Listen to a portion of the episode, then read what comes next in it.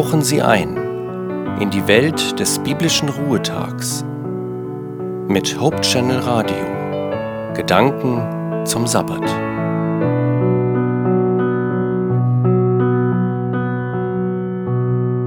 Shabbat Shalom. Ich begrüße Sie zu einem neuen Sabbattag und wünsche Ihnen den besonderen Segen Gottes. Mein Name ist Winfried Vogel und ich werde mit Ihnen einige besinnliche Gedanken teilen. Dafür habe ich heute den Bericht über das dritte Sabbatwunder ausgesucht, das Jesus vollbracht hat. Es ist die Heilung des kranken Mannes am Teich Bethesda. Am besten lesen wir diesen Bericht, wie er uns im Johannesevangelium Kapitel 5, Verse 1 bis 18 hinterlassen worden ist. Wenn Sie eine eigene Bibel haben, dann lade ich Sie ein, diesen Textabschnitt aufzuschlagen und mitzulesen.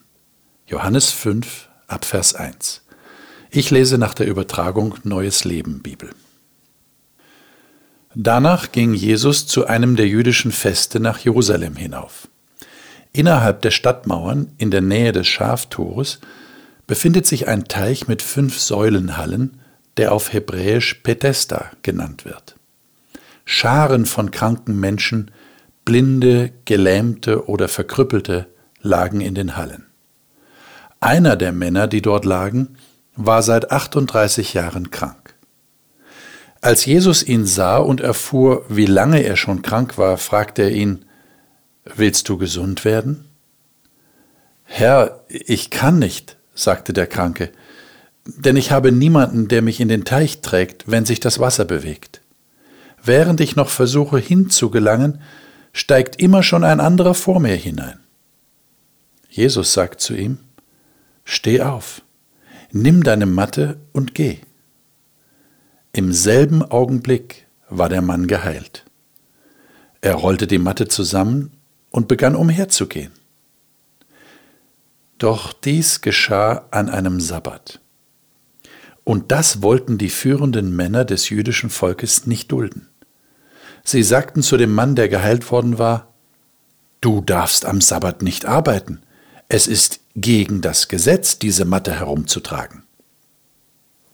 Er entgegnete, Der Mann, der mich geheilt hat, sagte zu mir, Nimm deine Matte und geh. Wer ist dieser Mann, der das zu dir gesagt hat? fragten sie. Der geheilte Mann wusste es aber nicht, denn Jesus war in der Menge verschwunden. Später traf Jesus den Mann im Tempel wieder und sagte zu ihm, Du bist jetzt gesund. Nun höre auf zu sündigen, damit dir nicht noch etwas Schlimmeres widerfährt. Danach suchte der Mann die führenden Juden wieder auf und berichtete ihnen, dass es Jesus war, der ihn geheilt hatte. Von da an verfolgten die führenden Juden Jesus, weil er dies an einem Sabbat getan hatte. Doch Jesus entgegnete ihnen, Mein Vater hat bis heute nicht aufgehört zu wirken, und deshalb wirke ich auch. Danach versuchten sie erst recht, ihn zu töten.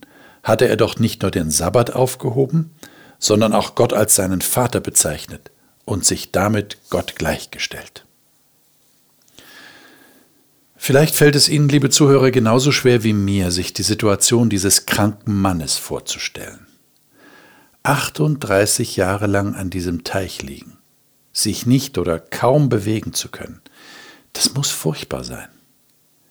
Für ein Menschenleben, das vielleicht 80 bis 90 Jahre währt, ist 38 Jahre eine sehr lange Zeit.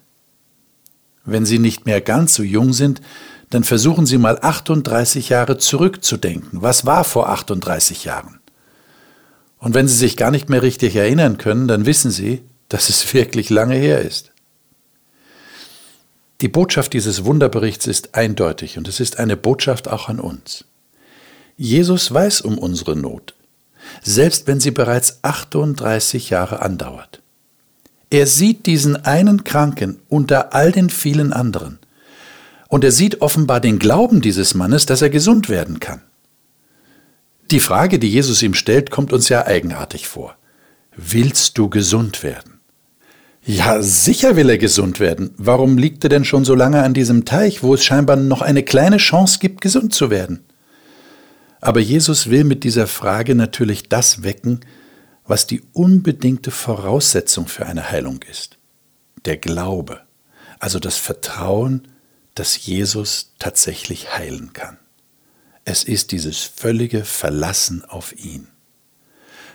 Und der Mann wird gesund. Er kann aufstehen. Er kann gehen. Wie glücklich muss er gewesen sein. Aber nicht alle waren glücklich. Die Juden, also die Pharisäer und Schriftgelehrten, die leitenden Leute in Israel, die hatten ein Problem. Am Sabbat darf man nicht seine Matte tragen. Und heilen darf man schon gar nicht.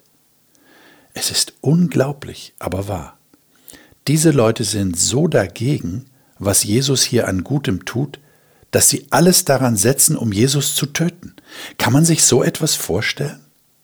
Da tut Jesus einem Menschen, der 38 Jahre lang krank, gelähmt war, das einzig Gute, was ihm geschehen kann.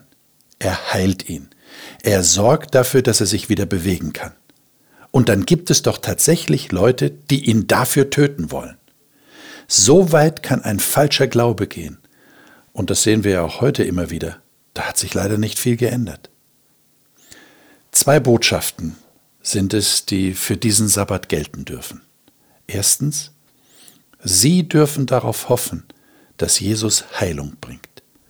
Es mag in Ihrem Fall nicht die körperliche Heilung sein, aber die wichtigere ist ohnehin die Heilung der Seele und des Geistes, die Heilung, die uns in den Himmel bringt. Und die zweite Botschaft? Achten wir darauf, dass wir weder in die Haltung dieser Juden verfallen oder uns von einer solchen Haltung in unserem eigenen Glauben lähmen lassen.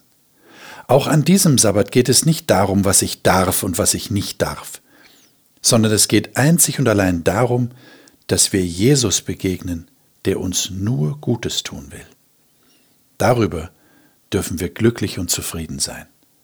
In diesem Sinn wünsche ich Ihnen einen gesegneten Sabbat.